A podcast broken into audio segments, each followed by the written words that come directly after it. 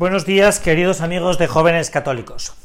Como habíamos prometido, los viernes tendremos nuestras meditaciones, ya que los lunes pues está predicándonos don Antonio Balsera, que nos está predicando unas meditaciones súper chulas y que nos pueden ayudar mucho a enfocar pues toda esta semana. Además, don Antonio también los domingos, pues los sábados nos prepara la homilía del, del próximo domingo, con lo cual, gracias a Dios, se ve que la oferta de jóvenes católicos pues va creciendo y gracias a todos vosotros porque, porque la página web pues realmente va muy bien.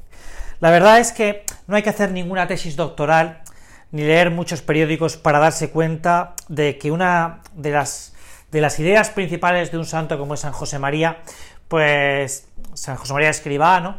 pues eh, son muy actuales. ¿no? Esas palabras suyas de estas crisis mundiales son crisis de santos, pues es una realidad evidente para cada uno de nosotros y yo creo que es un pensamiento claro y distinto si nosotros miramos un poco la sociedad. ¿no? Yo creo que esto es también una cosa que nos puede ayudar en eso que vamos a hablar hoy, que es la oración personal. ¿no? Ese eh, pensamiento claro y distinto en la oración personal en la que nos damos cuenta de que estas crisis mundiales son crisis de santos. ¿no?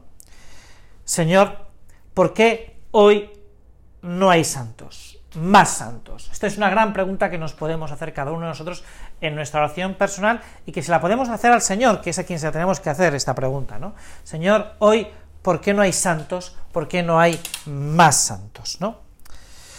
Eh, lo primero que habría que decir es que no es verdad, porque hay muchos santos escondidos en medio de la calle.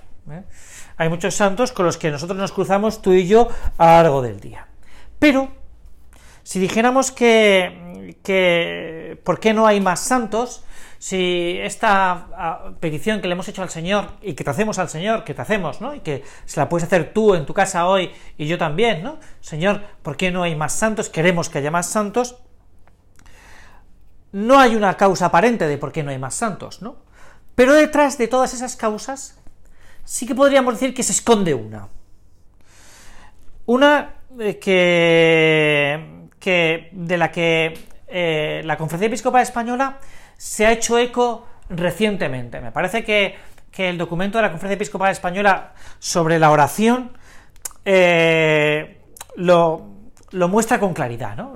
Hay un momento que, que, que el documento dice que la Iglesia debe ser, ante todo, maestra de espiritualidad y ámbito donde llegar a tener una experiencia profundamente humana del Dios vivo. Lo que hay hoy realmente y es una crisis de oración, una crisis de oración. Es decir, lo que pasa es que la gente, que no rezamos, que no rezamos, que no rezamos, que, eh, que, no, que no rezamos. Hace unas semanas le, pedía yo a Marta Mata, que es una chica que empezaba a, escribir, con nosotros, eh, que, que me dijera que eh, bueno, ¿por qué, pasa, no? ¿Qué pasa? ¿Por qué la gente joven... Y me ponía, ¿no?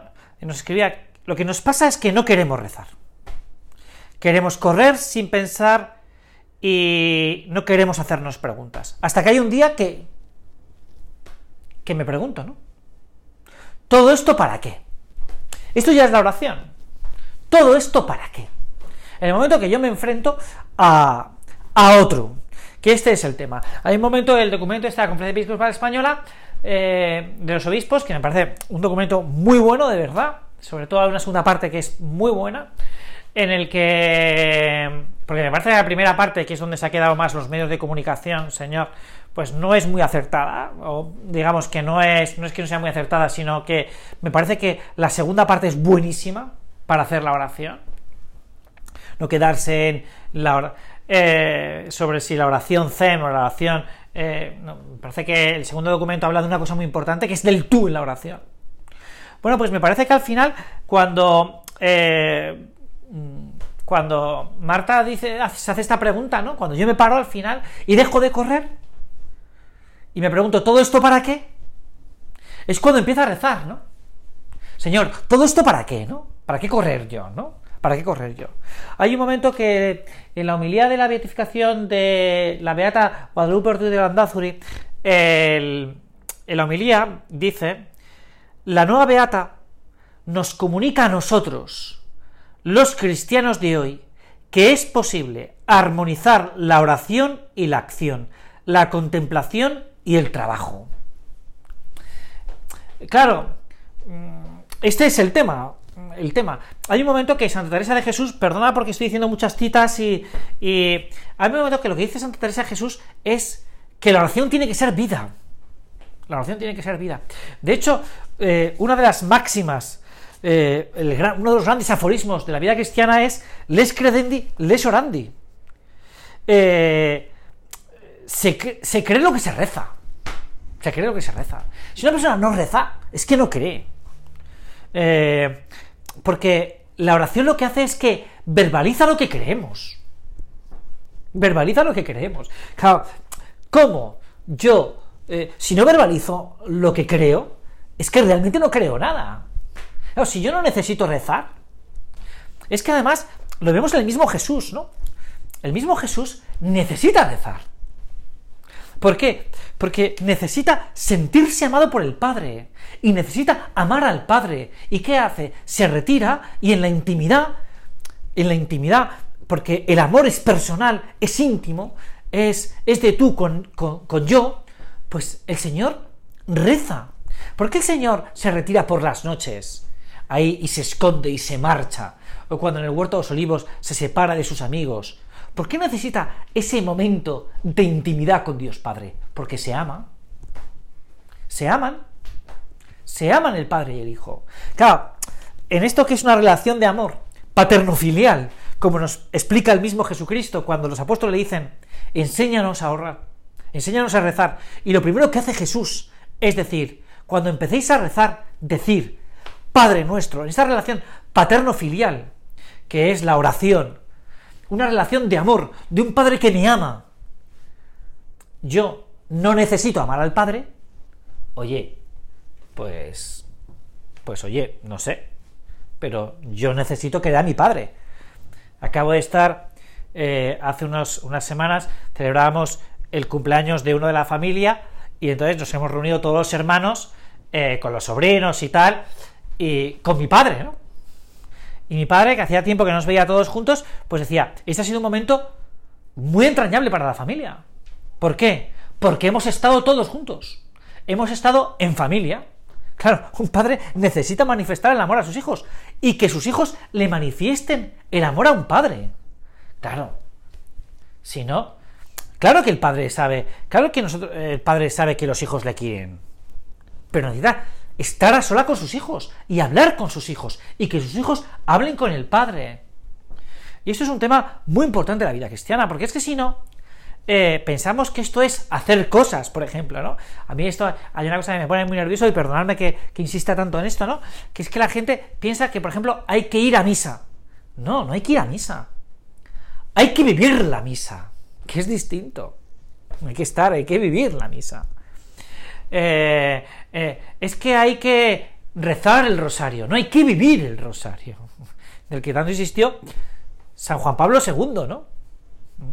Los misterios de luz, ¿no? Es decir, que la vida cristiana no es una vida de hacer cosas, sino de vivir, de vivir, de amar, ¿no? Esto es lo bonito de la vida cristiana, ¿no? Por eso, eh, la oración lo que implica, como vemos en Jesús, es buscar estar a solas con aquel que sabemos que nos ama. Estar con aquel que me ama. Con aquel que me ama. Y es un tema muy interesante este. Muy interesante. Bueno, no quería terminar. Perdonad, pero esto ya. Pero no quería terminar sin unas palabras que a mí me han golpeado mucho este documento de la Conferencia Episcopal Española, ¿no? Porque hay un momento que la Conferencia Episcopal Española se enfrenta a un dilema y me parece que lo resuelve de una forma muy sencilla, pero muy bonita, en el, dilema de eh, la felicidad. Y dice, y dice que es muy bonito, que es muy bonito, porque me parece que es una idea muy brillante y que a veces nos olvidamos mucho, que Jesús no viene a la tierra para que estemos felices, sino para salvarnos. Es decir, la vida cristiana no busca estar feliz, sino ser salvado. Es Y esto es así, ¿no? Si no, oye, Jesús les hubiese regalado un Porsche, ¿no? Un Ferrari a los apóstoles, que podía haberlo hecho, ¿no? Vivir unas condiciones materiales mucho mejores de las que vivían. Les podía haber sacado de la pobreza, les podía haber ahorrado, yo qué sé, la enfermedad, les podía haber, no sé, eso, ahorrado el martirio, ¿no? Sin embargo, no. Sin embargo, Jesús no les ahorra el sufrimiento. Porque lo que busca es la salvación. Lo que busca es la salvación. Dios no ha venido a que estemos felices, ¿no? A que, oye, nos pasemos en una vida permanente de vacaciones, ¿no? En que tú, que empieces ahora la universidad, pues oye, llegues a clase y diga, joder, tal, qué, qué chulo, ¿no? Me ha puesto ya matrícula en Derecho Financiero, ¿no? no sé, internacional privado, ¿no? En, en contabilidad, yo qué sé, en, en álgebra, ¿no? No, no, no, no. Dios no quiere que dejes de sufrir. Dios lo que quiere es que te salves. Porque esa alianza eterna que ha establecido entre Él y tú en el bautismo se plasma al final en la resurrección. En la suya y en la tuya. Tú eres un ser salvado. Vas a ser salvado si quieres dejarte salvar. Bueno, me he entretenido mucho. Perdonadme por esto, pero me parece que, que, que si podéis, si tenéis, y además no es un documento muy largo de verdad, ¿eh? Eh, que leáis el, documento de la Conferencia Episcopal Española, que, me parece que es muy enriquecedor y que nos puede ayudar a todos mucho a mejorar nuestra oración personal, porque, porque dice claves interpretativas, como dicen los grandes teóricos, hermenéuticas, ¿no? de, de cómo podemos y debemos hacer la oración. Muchas gracias y hasta el viernes que viene.